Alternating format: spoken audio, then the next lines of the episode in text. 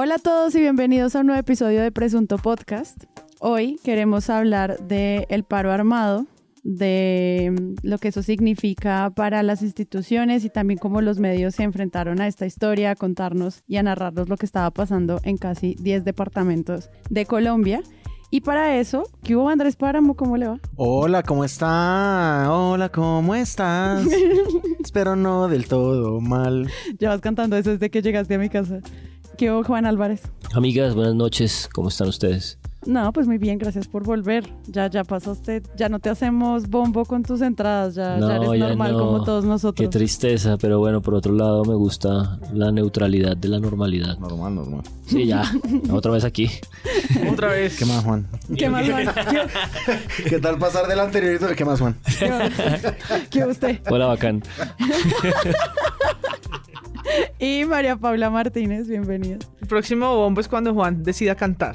Sí, necesito tomar más biche para cantar. Eh, a todas las empresas de biche que quieran financiar Presunto Podcast, aquí les podemos hacer harta publicidad. Somos catadores. Les recuerdo que Presunto Podcast tiene página web y ustedes allí pueden entrar fácil, presuntopodcast.com. Pueden escuchar todos los episodios si no los encuentran por alguna razón en sus plataformas comunes de podcast. Además, pueden ingresar a nuestra comunidad de Discord que, como siempre, todas las semanas recibe muchísimos nuevos miembros y estamos pues a vísperas de una semana de elecciones, entonces yo les recomiendo que entren ya y se vinculen allí porque las conversaciones están muy calientes, muy prendidas. Entonces pásense y pueden seguirnos también en nuestras redes sociales, en Twitter, arroba presunto podcast y la gran revivida de presunto en Instagram. Pásense que estamos dejando ahí contenido interesante y sobre todo notas del episodio y todos los medios de los que hablamos en los capítulos. Entonces, comencemos.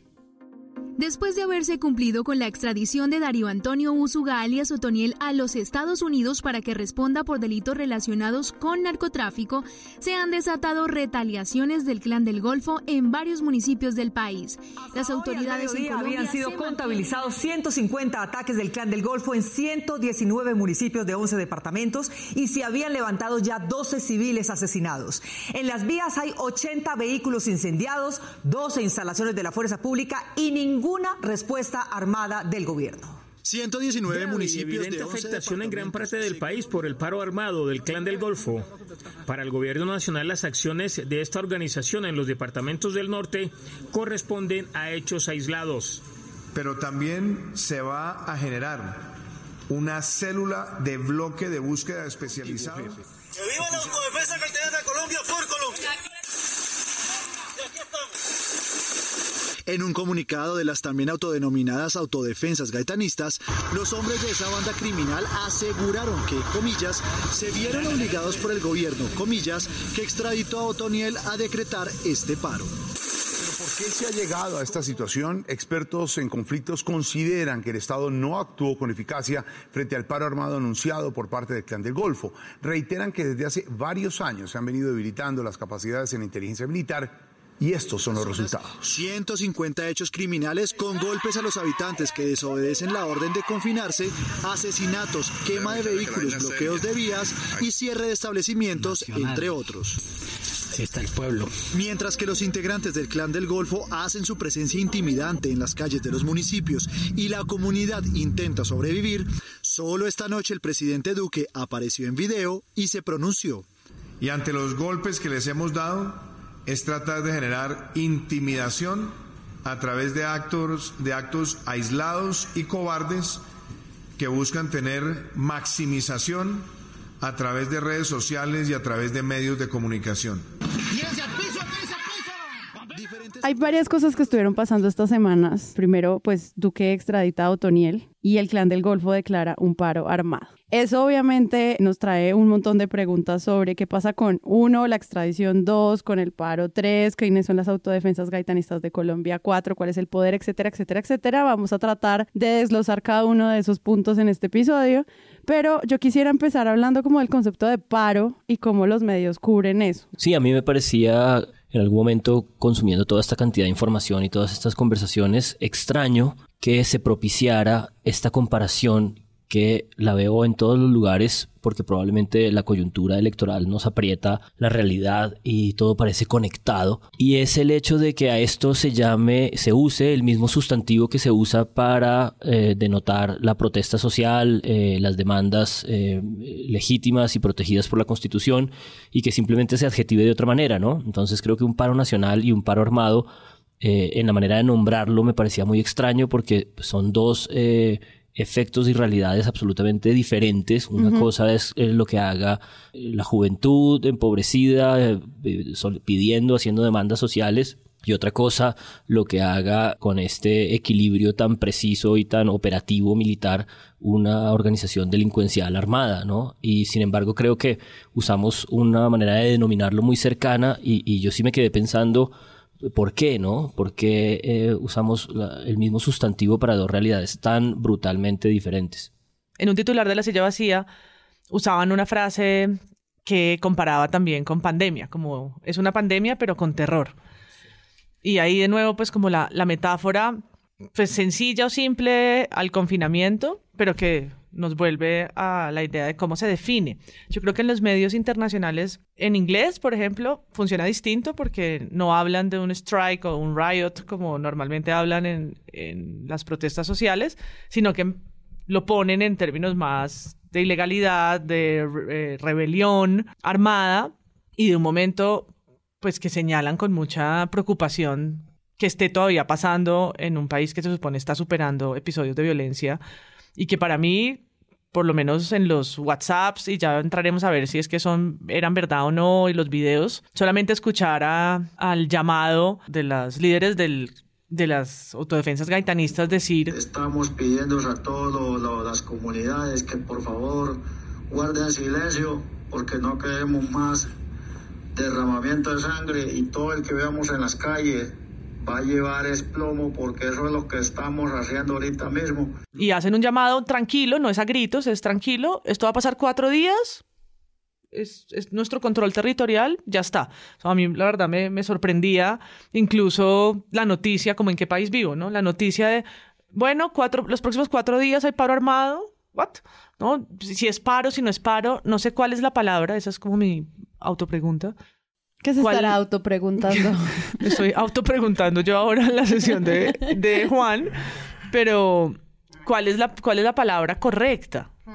¿Cuál es la palabra correcta? ¿Es eh, insurgencia? ¿Es una toma de, cuatro días? Pero pues no, porque las tomas no se anuncian de esa manera. No, no sé cuál es la correcta, colegas politólogos, ¿dónde están?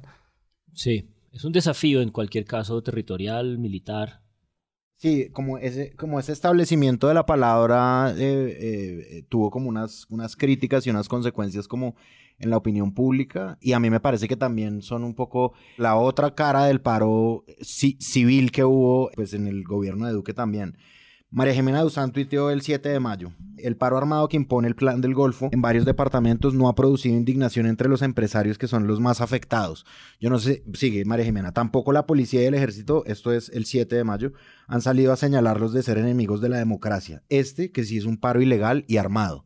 O sea, ella además me parece que está bien que use esa frase ilegal, ¿no? Como este es un paro ilegal, no como el que tildaban de ilegal. Este sí es ilegal y además la gente sí está saliendo armada y no precisamente armada con cascos que le regala Gustavo Bolívar, sino pues a ver. Y además que a mí me parece, sí, el paro de la gente, el paro de la gente molestaba mucho a las élites, molestaba también mucho a los medios de comunicación que hacían artículos como lo que se está perdiendo en cifras de la economía por culpa de la gente. Este no genera eso. Sí, este generó una respuesta un poco tardía de los medios y hay otra cosa que a mí me parece, podemos entrar en ella después, pero las élites sí parecían estar muy felices con eso, haciendo un matrimonio en la mitad de, la, de Montería. Esa nota del matrimonio que la salió en varios lugares, yo la leí en el país, en manos de Sali Palomino, es espeluznante, ¿no? Porque es como la claridad ahí en la realidad de que este tipo de escenarios probablemente en la respuesta tardía y en los propios vínculos, estamos hablando por ejemplo del caso de este señor Barrero, el general que está investigado en la fiscalía por pertenecer al clan del Golfo, vuelve y nos hace regresar a ese problema de la legitimidad y del lugar y la discusión que estamos teniendo sobre la fuerza pública, ¿no? Sí, y parte como de la pregunta se las hacía porque siento que titularlo paro o autonombrarlo paro o autodenominarlo paro y que eso se anuncie así en los medios, pues hace que muchos, y al menos en los que pudimos rastrear para este episodio, hagan ese comparativo de dónde está la fuerza pública cuando pasa qué. En todos los reportajes que leímos se hacía ese comparativo. ¿Qué está haciendo la fuerza pública acá y qué hacía en el estallido social? Después de decir paro, tienen que decir quiénes son y quiénes lo están haciendo, lo mismo que en el estallido tal vez, y empiezan a, perfilar esta estructura que no es una guerrilla, que no funciona como una guerrilla, pero que no sabemos con el subregistro cuántas miles de personas son las que hacen parte en 11 departamentos, que es un territorio muy grande. Decía María Jimena Duzán en su podcast que nunca antes, y me abrió como una pregunta histórica, había habido algo así. Yo pensaba en el Caguán. Ella decía, nunca antes un territorio tan grande había estado en una situación Sitiada. así, sitiada, exacto, eso es como un sitiado por en una extensión de tiempo como lo fue ahorita. Yo pensaba en el Caguán o en las tomas guerrilleras duras eh, de las delicias y esto, y no tengo la respuesta. O sea, no, no, sé, no le estoy tratando de hacer fact-checking o no, porque no lo tengo, pero pues cómo cubre, lo digo es porque si es tan atípico, pues por supuesto, entonces los medios tienen poca referencia para acercarse a esto, ¿no? Entonces, por un lado tratan, por supuesto, de, de, decir quiénes son y cuáles son y dónde están y qué controlan, pero eso es también darle poco más de poder a, la, a su propia um, capacidad territorial. Entonces, lo que yo vi en, en, comparación fue un montón de medios hablando es del despliegue militar. ¿No? Como despliegue militar, el despliegue militar, llegan 300 hombres, fotos de las carreteras, sí. de las carreteras, de la cantidad de soldados que estaban siendo repartidos por estos departamentos. Corriendo. Corriendo, ¿no? Operación Rambo 1, 2, 3, 4, en todos estos departamentos, mientras que en las redes sociales yo podía sentir, y además yo estaba a distancia, el miedo y la zozobra de la gente, mm. que no podía llegar a un lugar, que tenía una persona enferma, que le habían cancelado un vuelo, que no había podido pasar por una carretera y era como las do dos realidades. Por un lado, pues el, el ejército mostrando como su, sus triunfos como siempre y por el otro lado la gente haciendo reclamos de lo que realmente se vivía en muchos de estos corregimientos, sobre todo los más pequeños. Uh -huh. Yo creo que el gobierno, eh, hablando como de los militares corriendo y tal, pues el gobierno es muy, siempre ha tenido como un relato cinematográfico de su propia él quiere dejar como una película. película Los hipérboles, ¿no? Esta es el, la primera vez en la historia en la que, que es una cosa completamente trompista, ¿no? Es la sí. hipérbole eh, fallida. El abuso. El abuso fallido sí. de, de, la concepción de la realidad para tratar de convertir todo, cualquier acto de gobierno como en una en una, en una cosa de cubrimiento cinematográfico, no sí. podría estar más de acuerdo. Lo que cree que lo va a interpretar Harrison Ford en el, en el Fantasy futuro, Cast de, de, de su y, película. Lo, y, los medios compran el nombre de la operación Ajá. y todo esto porque eh, funciona para una noticia. Entonces, en ese en esa como eh, hipérbole en esa en esa de, en esa como de pronto cómo se llama Timothy Chamelet. Me interpreta a mí en el futuro cuando hagan la película de Colombia. Es, es decir él hizo toda una parafernalia con la captura de Otoniel hizo una crónica en semana luego en la extradición también sale ahí en una videollamada supervisando. Sí. y como hemos dicho esta oficina no es un medio de comunicación. Hay medios de comunicación que dicen señor presidente nosotros sí podemos ser su oficina de comunicación y pues sin ningún problema, RCN Semana sacan, esta fue la extradición de Otoniel. Y el presidente ahí, y Tani, el presidente de pensar, marica, Timothy Chamelet. Sí, claro, obvio. Lo que, el, el, servicio que hacía Fox para Trump. Exacto. Yo quería añadir a eso que MP está planteando, que me parece que ha sido como clave en el cubrimiento, y es esta idea de, bueno, ahora sí, después de que detienen a Otoniel en octubre y nos dice el, la versión oficial que ahora se acabó el clan del Golfo, seis meses después todo ha girado alrededor de Otoniel, pero es esto lo que nos lanza a la pregunta, bueno, ¿qué es el clan del Golfo realmente? ¿no? Y creo que hubo un cierto esfuerzo, a pesar de que pasaron los días, de, de tratar de contestarlo.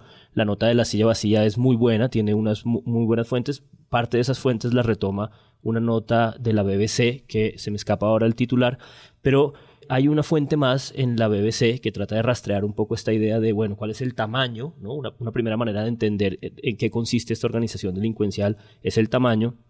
Y cuando empiezan a preguntarse por el tamaño, las cifras varían mucho, entre 3.000 y, y 13.000 eh, eso es una, es una distancia demasiado grande. Sí, es un tamaño muy grande, pero también es una distancia de definición muy, muy grande.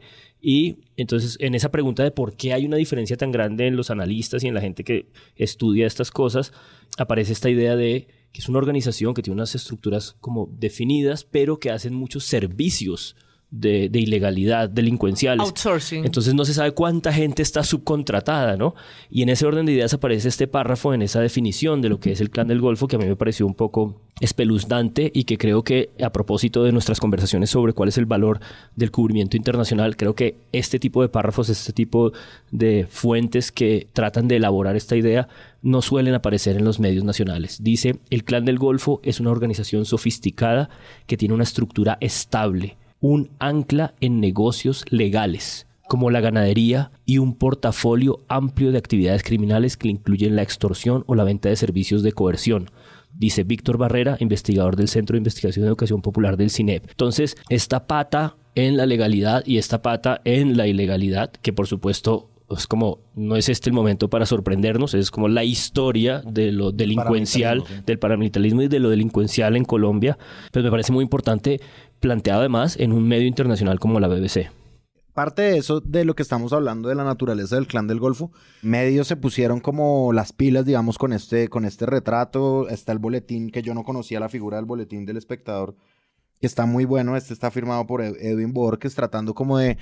Los lectores nos pidieron esto y aquí lo tienen. Tiene un tono muy amable con los lectores, muy explicativo. Está muy bien explicado como qué es el clan del Golfo, cuántos miembros tienen, según datos de la propia policía. Es decir, eh, como que él advierte como estos son los datos oficiales, es decir, puede haber más. Eh, el presidente Iván Duque anunciaba que eran reductos lo que quedaba después de Otoniel.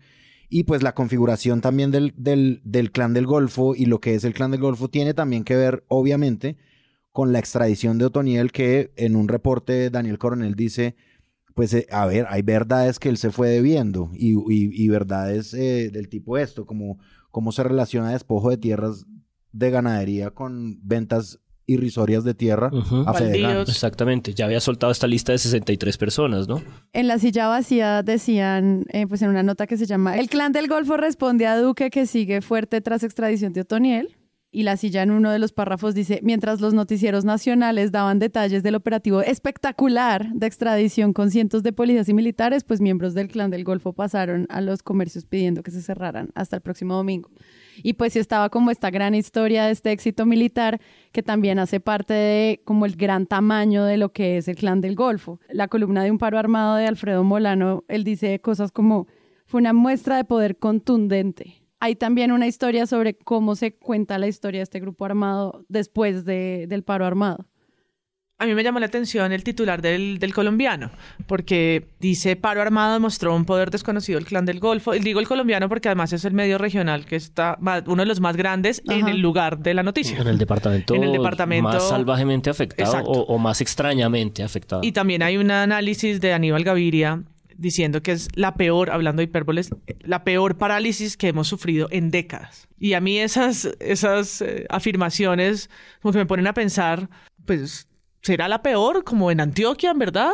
En tiempos de Pablo Escobar, en tiempos de, de- de tanta violencia.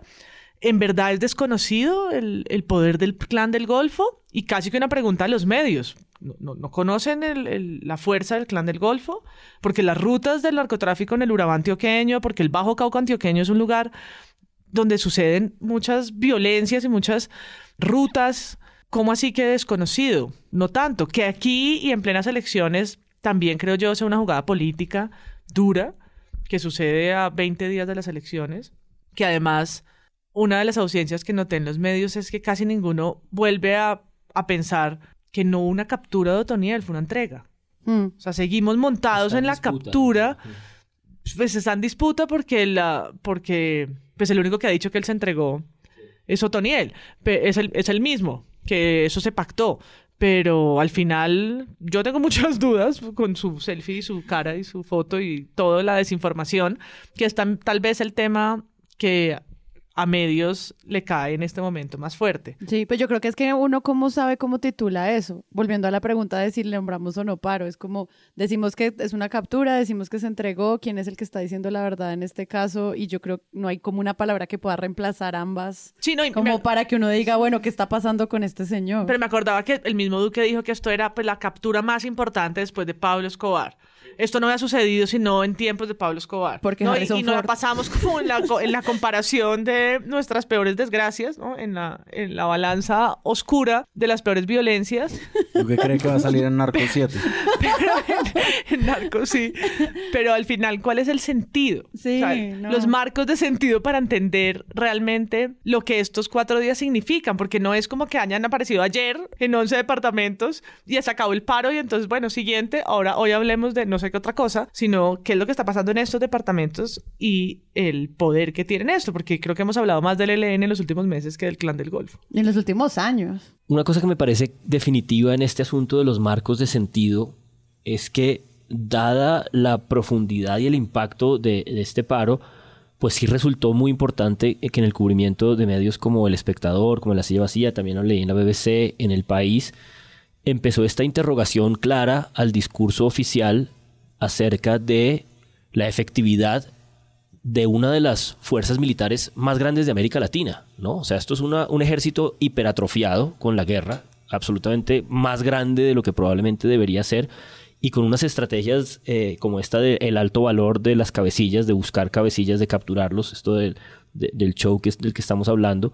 Y un poco me interesó mucho cómo tanto la CIA decía como la BBC lo desarman por completo y empiezan a preguntarse cosas más de fondo, ¿no? Que es como lo que a mí me, extrañaba que no, que no ocurriera en los primeros cubrimientos. De hecho, en la BBC, el final de su reportaje se llama El, el problema es de raíz y dice cosas como las siguientes. Incluso antes de que fuera arrestado, el poder de Otoniel ya era cuestionado por los expertos en seguridad. El cerco que le impuso el ejército lo obligó a aislarse y a raíz de ese aislamiento ya lo estaban reemplazando, ¿no? Esta idea de que ahora ya no está él en la cabeza, pero ahora hay tres cabecillas y entonces otra vez de nuevo esta lógica de hay una oferta de dinero, recompensa por estas tres cabecillas y cuando corten estas tres cabecillas saldrán siete cabezas y es como, papi, ¿quién se está haciendo las preguntas de fondo, no? Y aquí vienen en esta conversación con la Fundación Ideas para la Paz las, las ideas de fondo. Según este Centro de Estudios del Conflicto, las AGC conservan su poder sin Otoniel por cuatro razones. Siguen controlando una parte de Urabá por su relación con los negocios lícitos. No han perdido conflictos por territorio o rentas con otros grupos armados. Se han expandido en regiones lejanas a su núcleo territorial y consolidaron una estructura que permite operar de forma diferenciada al mismo tiempo y en zonas distintas. Es decir, más bien lo que está claro por la gente que estudia esto y quizás a raíz del paro es que nos podemos enterar porque los medios lo cubren con profundidad el clan del Golfo lo único que ha hecho es crecer en los últimos tres o cuatro años de gobierno eh, de Duque. Y termino con una cosita. Por eso los expertos de la FIP estiman los efectos de captura de Otoniel, va, no importan nada. Pero al final dicen una cosa que me pareció muy, muy, muy, muy fuerte y es un poco, le preguntan, bueno, y entonces, ya que no es la estrategia de las cabecillas, ya que esta cosa no está funcionando, que es la pregunta de fondo siempre en la historia de las últimas décadas de Colombia y es, bueno, ¿de verdad el- la guerra contra el narco? ¿De verdad? ¿Seguimos en lo mismo? Sí, como Eh, más- la última no, pregunta más sí, atrás. No, no es, no está hecha explícita, pero es en el fondo lo que está, lo que yo siento que está latiendo aquí. Y entonces, según Mauricio Romero, asesor de la Fundación Paz y Reconciliación, ex asesor de la Comisión de la Verdad, la persecución por sí sola nunca será una solución. Comillas, hay que tener en cuenta que esas organizaciones crean empleo, ofrecen ingresos y mantienen las economías en las regiones donde operan. Para acabar con ellas, hay que generar economías regionales ligadas a negocios legales. Eso es una manera sofisticada y en su propio orden de discurso de decir, papi, esto de las economías ilegales relacionadas con el narcotráfico y con la droga son insostenibles. Es una cosa que está ahí en los estudios internacionales, todo el mundo más o menos lo intuye, pero en este escenario político en el que poco espacio hay para discutir las cosas de fondo, pues de nuevo está aquí eh, nuestra guerra contra el narcotráfico apenas siendo atisbada. Yo ahí pensaba dos cosas. Uno, que esto de, las, de los monstruos de siete cabezas que le cortan uno y le salen tres, es como la historia de Antioquia siempre. La, la oficina de Envigado era lo mismo, con la don Bernabilidad lo mismo, con Pablo Escobar lo mismo, y siempre es que como la captura o la entrega o el aislamiento de alguno genera unas violencia, unos picos de violencia, mientras básicamente otra vez se pacta y se define quién es el que ahora va a mandar. Y lo otro es el reclamo que hace que muy bien hace Coronel en su reporte sobre el tema, y es que pregunta por y los medios de comunicación que han hecho. Los medios de comunicación tienen que hacer un esfuerzo mayor para cubrir de manera amplia y confiable el paro armado que azota 11 departamentos de Colombia y mantiene confinadas a cientos de comunidades. Es difícil y riesgoso reportar desde esas regiones, pero es indispensable hacerlo para saber a ciencia cierta lo que está pasando. Nunca antes un grupo criminal había logrado poner en jaque una zona tan extensa y por tantos días. Las imágenes de crueles ejecuciones circulan en redes sociales sin que sea posible constatar su autenticidad. La presencia insuficiente y lenta de la fuerza pública, sumada a la falta de información permanente y confiable de lo que pasa en la zona, ha abierto el espacio para que la desinformación reine.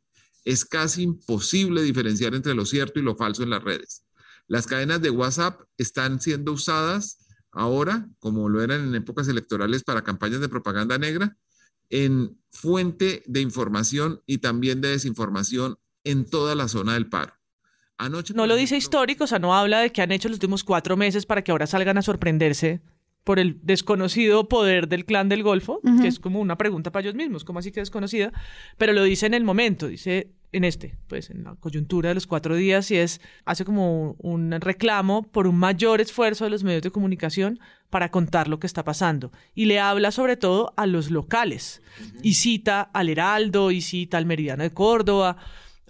y bueno, nosotros aquí estamos hablando del colombiano, porque son los que tienen más a la mano la información, porque además pues tienen el hilo de lo que ha venido pasando en otros momentos y que está conectado con eso, las, las, economías legales, las ilegales, los líderes, el plan que tienen de capturar como el anuario este que hacen en Antioquia con cada cabeza que van marcando y lo que estaban haciendo estos días. Y pregunta explícitamente en el podcast, ¿qué hacemos con la desinformación? Porque muchos de los videos que rotaron, porque se reemplazaron los medios por WhatsApp, por donde estaban rotando noticias, muchas de ellas verídicas, y lo dice, sí, hay un audio de un hostigamiento a una estación de policía que es verdad y el Heraldo lo comprobó, pero hay mucha otra información que no, y queda claro que así como no se controlan esos territorios, ni la carretera, ni el flujo de gasolina, tampoco se controla la información noticiosa ni mediática, y quedó claro que le jugaron también el mismo el mismo clan del Golfo le jugó también a la desinformación eh, WhatsApp, a, los, a,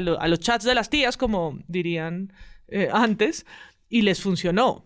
Porque lo que se genera ahí es un hueco de incertidumbre, es un hueco de incertidumbre que a quién le creemos, al medio nacional, al ejército que dice, al presidente que dice que solamente quedan las obras, las obras de miles de personas aparentemente, de miles de miles, al video que está mostrando la carretera incendiada, mientras noticiero de la noche hay otra imagen son 11 departamentos y la cantidad de periodistas que pues que nosotros hemos visto acá como los problemas que tienen para cubrir eso es demasiado lo que tienen que abarcar. No, y a propósito de ese asunto del contexto, ¿no? De la manera de entender en qué momento está ocurriendo esto, que es una cosa que venimos rastreando en el podcast, yo creo, porque pues así no quisiéramos hablar de los militares, los militares nos han ido obligando a hablar de ellos.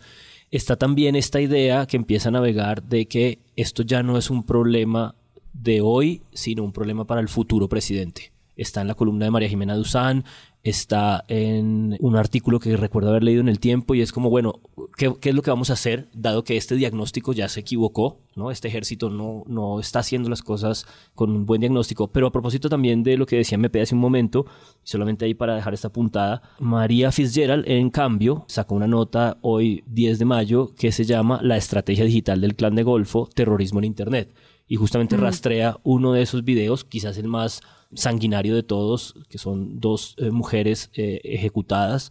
Yo por supuesto no lo vi, no lo quiero ver. Parece que circuló por WhatsApp y ella hace una especie de revisión forense con una entidad y más o menos demuestran que puede ser muy probablemente un video de Nicaragua de hace unos dos o tres años, que no tiene que ver con, con, el contexto de ahora, pero que esa es justamente la apuesta, ¿no? Echar a circular en ese miedo digital eh, que bien describía MP, eh, incontrolable, parte de esta estrategia de, miedo que nos devuelve un poco a la discusión de, qué es lo que se está jugando realmente en este desafío de una organización armada con tales vínculos por investigar y por probar con las economías legales en medio de una campaña política. Es como que todo se nos aprieta, ¿no? Todo se nos, todo se nos vuelve mucho más difícil de distinguir. Hay una cosa de esto como de contexto que algunas personas han puesto y es que esto no sucede, digamos, como en un momento neutro en Colombia. Sucede a semanas de la primera vuelta electoral Ajá. con un grupo armado que dice, vean nosotros qué somos capaces de hacer. Mire, a quienes no tocamos, no, porque a mí me sigue pareciendo muy diciente lo de la fiesta de la élite en la mitad de la ciudad. Y miren lo que no nos pasa, es decir, miren, no nos han mandado el ejército todavía, ¿sí? Y hay una cosa que, que esa la resume Alfredo Molano en su, en su columna, y es diciendo como que Zapatero parece estar mucho más interesado en intervenir en política y en que no quede un candidato, que es Gustavo Petro, y no, es decir, está más interesado en violar la constitución que en brindar de seguridad a los colombianos que están sufriendo porque no los dejan salir ni a la tienda de la esquina porque un grupo armado ilegal los mata. Es decir, ese es el país en el que estamos a dos semanas de elecciones. Cito a Molano, dice, Zapatero es más peligroso que una bala recalzada. Eh, y, él, y él además Dice, dice... como hablando como hablando si... para que me entienda. Sí, Sí, sí, sí. Claro, la extradición de Otoniel es el causante de- del paro armado, pero el paro, el paro armado no llega solo, llega en un momento muy especial en el que los militares están no tan gustosos con un candidato a decir, aquí estamos, a ver, buenas noches. No, respondiendo a eso que tú estás diciendo, también con la misma extradición hay dos maneras de, como la forma en la que se cuenta, ¿no? Entonces, una, obviamente, cuando anuncian la extradición de Otoniel, que fue como esta extradición flash. Por un lado, los medios que hablan pues de este delincuente que por fin va a recibir justicia en Estados Unidos por narcotráfico y pues por lo que se le está pidiendo en Nueva York. Y por el otro, los medios que hablan de qué pasa en Colombia cuando no se le va a hacer como justicia por extorsión, lavado de activos, conformación de grupos ilegales múltiples veces, eh, abuso de menores, bueno, como todos estos, como este portuario que él tiene y sobre todo como de las pruebas contra militares que pues están vinculados a estas redes criminales. Y, y creo que hay esas dos también historias. O sea, siento como que todo el tiempo estamos en este nefasto mundo de la polarización en la que todas las historias tienen que tener como estas dos maneras de verse. A propósito de eso que dices de la extradición, hay una línea que yo apenas estoy empezando a, a leer o a profundizar. Es de hecho un artículo que ahora me arrepiento de no haber leído porque solamente lo tengo claro ahí como en sus cabezotes, pero es una cosa que viene moviendo desde hace varios meses Andrés Bermúdez, pero el, el asunto es que hay una cosa que creo que está poco investigada y sí que está poco tratada en el cubrimiento colombiano, y es que la relación que estos capos de narcotráfico tienen con la extradición es absolutamente diferente a la que tenían hace 20 años. Porque al parecer la extradición pues ya no es esta cosa a la que le tenían tanto temor y tanto peso, digamos, de llegada a los Estados Unidos. Propia jurisdicción norteamericana ha cambiado ese esquema de negociación con ellos. Hay muchos abogados especializados en el tema, han aprendido a hacerlo. Entonces, ser extraditados ya no es como esta cosa que ellos tenían en su último punto, ¿no? ¿Se acuerdan que esa expresión de Pablo Escobar, ¿no? Prefiere una tumba en Colombia a una extradición. Eso parece que ya no es así.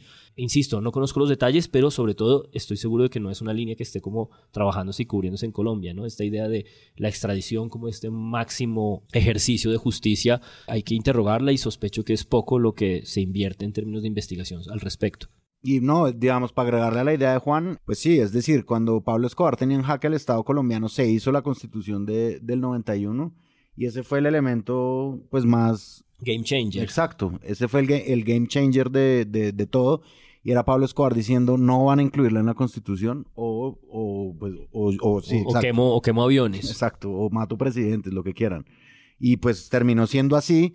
Y hoy en día, eh, pues que el Estado se refugie en eso, con tantos cuestionamientos que ha habido por la extradición de grandes capos del paramilitarismo y del narcotráfico, pues es, es lo que dice Juan, es un, un tema que está ahí como, a ver, cuál ha sido la evolución de eso, cómo Sí. funciona ahorita. ¿Cuál es el valor de eso a, a largo plazo? Y sobre todo en un contexto de Comisión de la Verdad, de Justicia, justicia Especial para- Transicional, para- sí. donde lo que estamos es diciendo, bueno, vamos a hacer un intento de cerrar, contémonos las cosas, quiénes son los que fueron protagonistas y están aquí para contar las cosas, y es no, los han ido extraditando para que sea más difícil ese fluido de la verdad, ¿no? Pero sí hay una gran historia alrededor de esas verdades que se silencian a causa de los procesos de extradición. O sea, sí hay muchos medios que intentaron dar a entender que pues todas estas pruebas contra militares o, otros funcionarios del Estado que iban a estar enlodados por lo que él iba eh, a anunciar. Que creo que en la JEP fueron cuántos, 63 personas. Una que- primera lista de 63. Yo, por ejemplo, pensando Sí. en eso, sería bellísimo conocer el cuestionario que Noticias Caracol tenía listo, porque Sí. entiendo que esto lo iba a hacer Ricardo Calderón, ¿no? No, no se pudo hacer la entrevista. Yo creo que las solas preguntas, si las publicaran, dirían mucho. Claro, una cosa es eh, lo que Otoniel se supone que está diciendo y más o menos cómo se reportaba y si podía haber gente o no. Otra cosa, sabemos, es el impacto de una entrevista en Caracol Televisión con Ricardo Calderón. Tal cual. Y, y en medio de esa disputa por, ay, es que lo extraditamos y se lo merecía, que es un poquito la, obviamente es el discurso de Iván Duque, pues sale eh, Daniel Coronel y lo redacta creo que de una forma que es como tan rara como su captura. como su captura resultó la extradición de Dairo Antonio Úsuga, alias Otoniel. Una sección del Consejo de Estado le había ordenado al presidente Iván Duque suspender la extradición mientras decidía de fondo una tutela interpuesta por organizaciones de víctimas. Esas víctimas de la zona de influencia del Clan del Golfo pedían posponer la extradición hasta que alias Otoniel contara quiénes habían sido sus aliados civiles y uniformados. Sin embargo, ayer, 4 de mayo, fue revocada la suspensión temporal por dos razones. La primera porque según el Consejo de Estado, la resolución de extradición, comillas, no se encuentra en firme ni ha producido efectos en el mundo jurídico, cierra comillas. Un amable corresponsal jurídico del reporte compartió conmigo esta pregunta.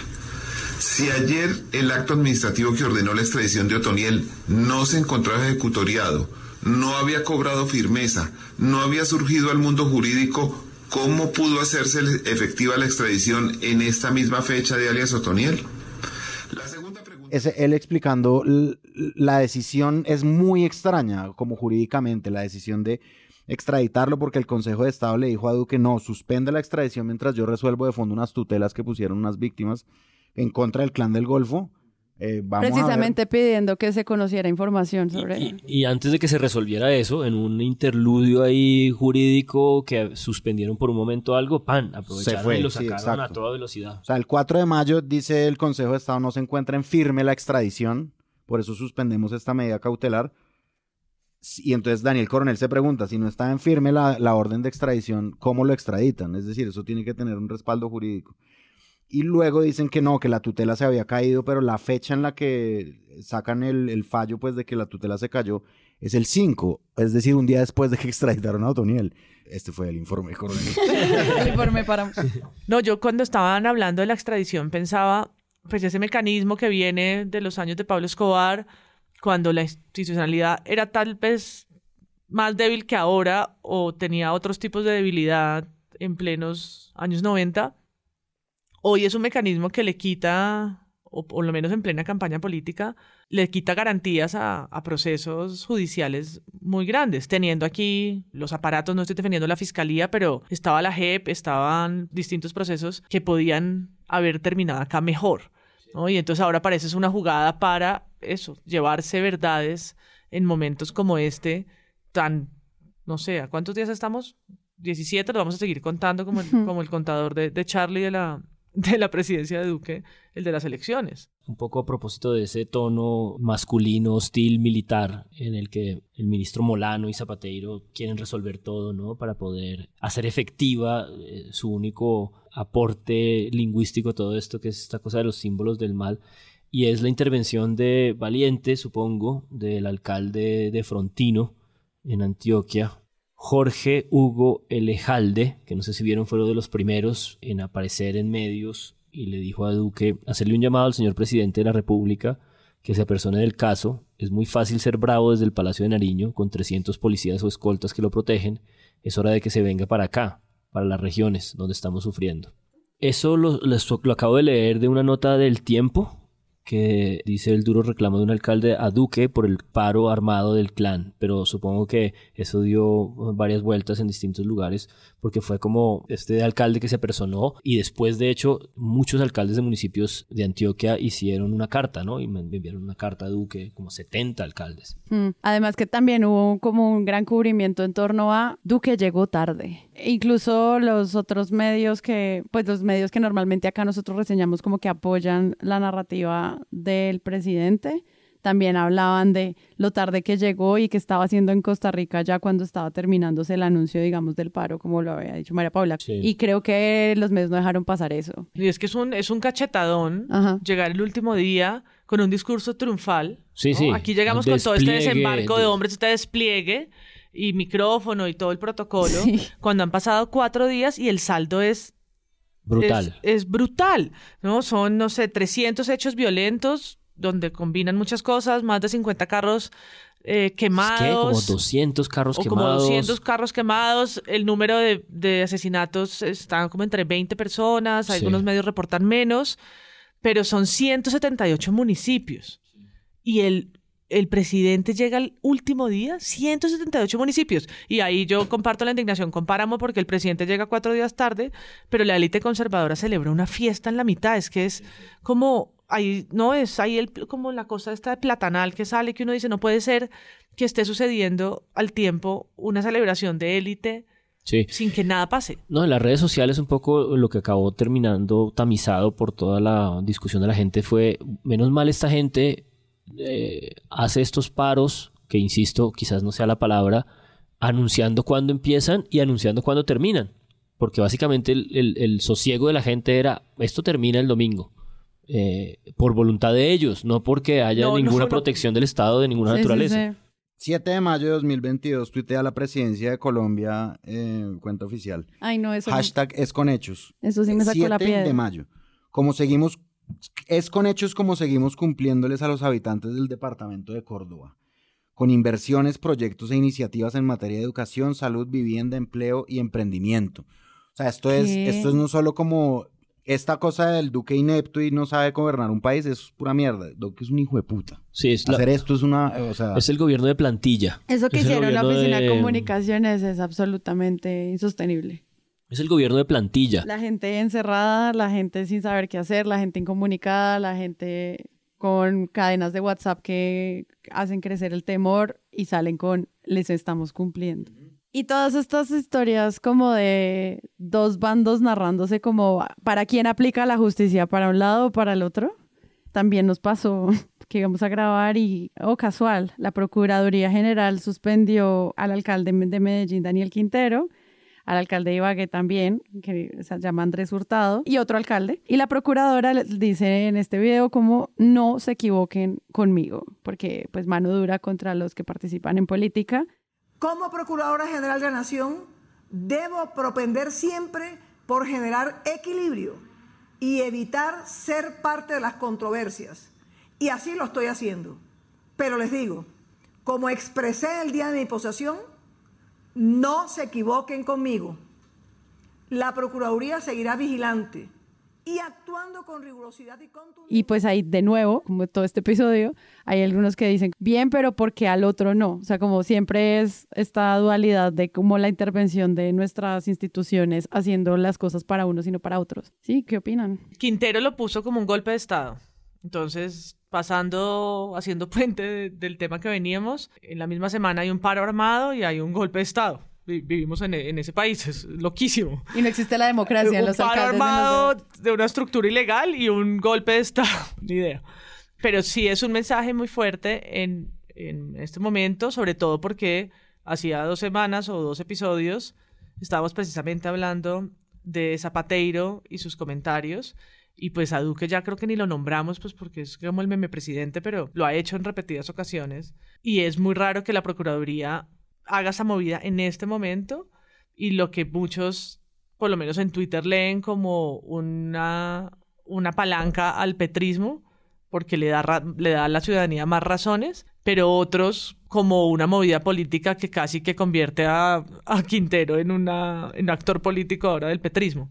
Yo hoy en hora 20, en la discusión, en el debate que se armó, escuché a Gabriel Cifuentes decir que era, era muy difícil leer esta intervención de Cabello, era muy difícil no leerla como una propia intervención en política de ella misma por, por el contexto, eh, por el momento, eh, por la, el sesgo y más allá de los individuos y del deterioro que creo que vamos consensuando, están el uribismo construyendo, eh, destruyendo en las instituciones, Creo que lo más eh, radicalmente vergonzoso eh, de todo esto es que ocurra justo cuando no hemos tenido ni siquiera tiempo de digerir el hecho de que la Corte Suprema de Justicia nos dice, estos señores a sabiendas quebraron la ley trataron de destruir la ley de garantías, se ha probado que la distribución de ese dinero que no tenían por qué haberse gastado de esa manera en contratos interadministrativos es alrededor de 5 billones de pesos y se usó entre finales del año pasado y marzo de este año para favorecer a una serie de representantes y de senadores del Partido Conservador y Liberal, Cambio Radical y Centro Democrático. Es decir, que en medio de una circunstancia clara y jurídicamente establecida de violación de la ley por parte del gobierno de Iván Duque, aparezca este simulacro de intervención que acaba siendo definitivamente un gesto más para entrar en este problema de dónde está la justicia, en términos ya no solamente eh, estatales, institucionales, sino en esta avalancha en donde todo se nos está mezclando antes del 29 de mayo. No, es que hacer, hacer un cubrimiento sobre lo que pasó con la ley de garantías merece como 10 episodios, porque eso sí es inaudito, inaudito. No sé cuántos fueron los procesos interadministrativos que ya no son válidos, pero sí son no sé, tú dices 5 billones. Son 5 billones de pesos. Es demasiada plata, o sea, no tiene ningún sentido. 5 billones que les rastrearon y que se encontró que gastaron en 5 o 6 meses para favorecer y hacer un damage control de lo que habría sido un Congreso distinto. Mm, y, puede que tengamos que hacer también otro episodio sobre lo que va a pasar en las próximas semanas con otras destituciones, renuncias y demás dominós políticos que vamos a empezar a ver con alianzas limpias y cochinas de cara a la primera vuelta. Yo creo que es como un resumencito, yo lo veo así en mi cabeza, es como el presidente que es la persona más poderosa de este país, es el que empieza a intervenir en política desde hace mucho tiempo, ¿no? Entonces, pues si él es el que sienta ese ejemplo, el hombre más poderoso del país lo hace impunemente, pues ¿quién va a poder hacerlo? ¿Todo el mundo? No, no todo el mundo. Los que están interviniendo a favor de Petro, no.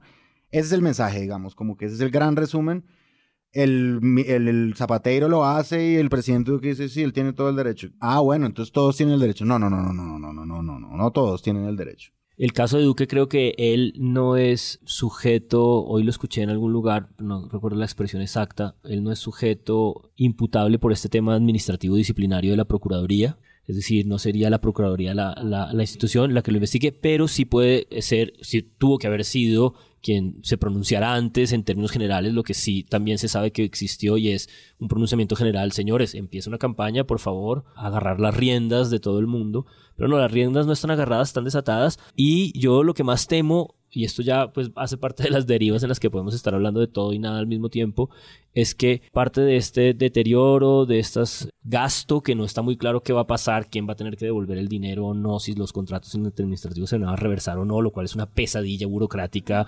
absolutamente delirante, es que también en términos económicos, bueno, ¿cómo es que va a quedar esa olla, no? ¿Cómo van a dejar esa olla para el próximo presidente en un proceso inflacionario de esta naturaleza, en una reactivación económica que apenas está medio ocurriendo, pero que no es muy claro que siga en, en órdenes de crecimiento y un empresariado eh, de derechas que le falta espíritu democrático y que parece bastante preocupado por esta eminencia de un gobierno de izquierdas. Entonces puede ser una tormenta perfecta para acabar de destruir un país que creo que sale muy golpeado. Pues que es la columna que Ana Bejarano publicó hace unas semanas en Los Danieles. Que decía, eh, le critican a un posible gobierno de Petro la destrucción de la institucionalidad pero no, le, no le, van a dejar ninguna. la responsabilidad de Petro va a ser no alcanzar a pegar los pedazos.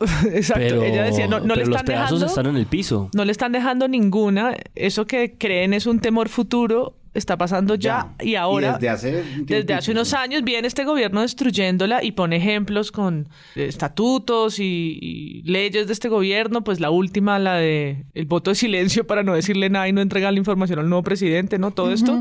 Y dice, no va a quedar ninguna, tranquilos, no va a quedar ninguna institucionalidad más por, por destruir. Sí, yo hoy sé perfectamente que eh, Petro no es exactamente la persona más centrada en sus pronunciamientos y lo del golpe de Estado pues también hace parte del delirio, pero me sorprendió y hoy acabé eh, peleándome en Twitter con alguien que decía, cuando la Corte Constitucional se pronuncie, golpe de Estado, cuando la Fiscalía intervenga, golpe de Estado, cuando la Procuraduría, golpe de Estado. Y es como, así, ah, el centro está muy preocupado por el futuro del país cuando Petro gobierne, porque todo va a ser llamado un golpe de Estado. Y es, papito, la realidad de hoy, este presente de las instituciones hoy en Colombia, y la economía en ruinas y bueno, en fin, ¿no? Todos los temores están sucediendo prácticamente ya. No, y pues que el punto de las noticias, o al menos como la interpretación que nosotros podemos ver como de esto frente al cubrimiento de, de lo de Daniel Quintero, no es tanto si hay un golpe de Estado, no, es qué está ocurriendo con la Procuraduría más allá de lo que pueda pasar con el alcalde o que otro, otro ponga en Twitter si esto es un golpe de Estado. O sea, no, es la noticia. Y además que ella sabe, esto, esto es como, esto es de, como de manual jurídico, es decir, como que ella sabe que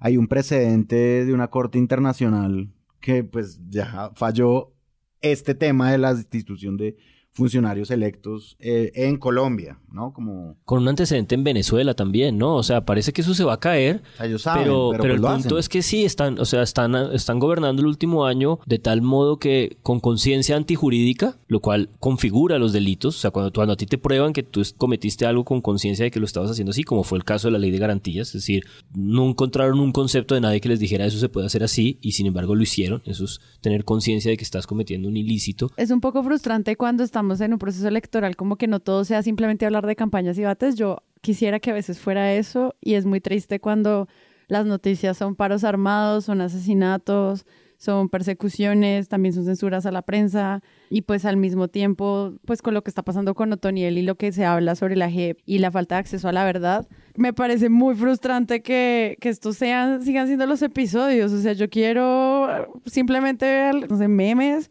pero esto es una historia muy triste de un país que se está resquebrajando y, y, pues nos vamos a ver cómo siguen los otros episodios de las próximas semanas. Espero que no así. Muchas gracias, María Paula. Yo temo ser la pesimista del parche, pero no, pues yo, yo creo que las semanas, sí. las semanas que quedan son solo eh, a lo peor.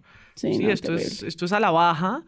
Eh, hoy veía como un perfil de estas son las cinco, eh, estas son las cinco propuestas para entender la campaña de John Milton Rodríguez. Y yo, Dios ¿quién mío. escribió eso? No, en este momento, ¿quién está pensando en las propuestas económicas de este tipo de candidatos? Cuando Sí. lo que viene en las próximas semanas es avallasador, ¿no? Uno se levanta por la mañana y a las 7, 8 de la mañana ya han sucedido, ¿no? Está la institucionalidad hirviendo y pues como decías en el paro armado, pues 15 medios cerrados sin poder cubrir. Sí, las emisoras comunitarias cerradas, o sea, todo. No, yo quería como, ay, hagamos el episodio sobre el match eh, Tinder del espectador. Y como, no, no va a ser el episodio. Juan Álvaro. No, claro, la, discusión de fondo, que es la que se pide sobre las reformas que este país necesita, pues no ha ocurrido, ya parece que no va a ocurrir. Creo que el último debate está citado como para el sábado por la mañana o el viernes, el último día, y ahí no va a pasar nada. Y un saludo también al candidato Rodolfo Hernández, que lo maltrataron de una manera infame en Sí. RCN. Y no lo maltrataron porque él haga parte eh, de las víctimas de este país con lo que, por lo que le pasó a su hija, sino porque hay una agenda pro guerra y en contra de cualquier escenario de diálogo y por eso también está ahí la instrumentalización del ELN como símbolo del mal sobre el que nunca hay soluciones y nunca hay las conversaciones de fondo que este país necesita. José Manuel Acevedo dijo, lejos estamos de ser infalibles, los periodistas somos tan humanos como aquellos a quienes entrevistamos. Reímos, lloramos, nos emocionamos, nos frustramos y por supuesto también nos equivocamos. Y ahí sí son como- válidos los sentimientos, ¿no? Ahí sí está, ahí sí es válida la volatilidad, la equivocación, los nervios, cuando claramente hay una agenda en la que eh, convertir cualquier escenario de diálogo de paz en el país es eh, un fetiche y una cosa para caerte. Mm. Y muchas gracias Andrés Páramo. ¿Nos vemos en el futuro o más bien en el pasado?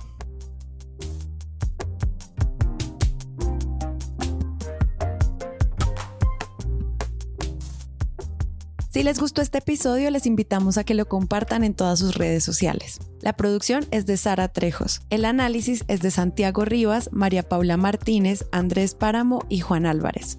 La postproducción es de Rodrigo Rodríguez del Oro Podcast. Los invitamos a que visiten nuestra página web www.presuntopodcast.com, donde pueden aportar a este proyecto convirtiéndose en mecenas y accediendo a los espacios exclusivos de los donantes. Al mismo tiempo, pueden encontrar el ingreso a nuestra comunidad de Discord y apoyarnos en la presunta tienda. También pueden escucharnos en nuestro canal de YouTube o en todas las plataformas de podcast.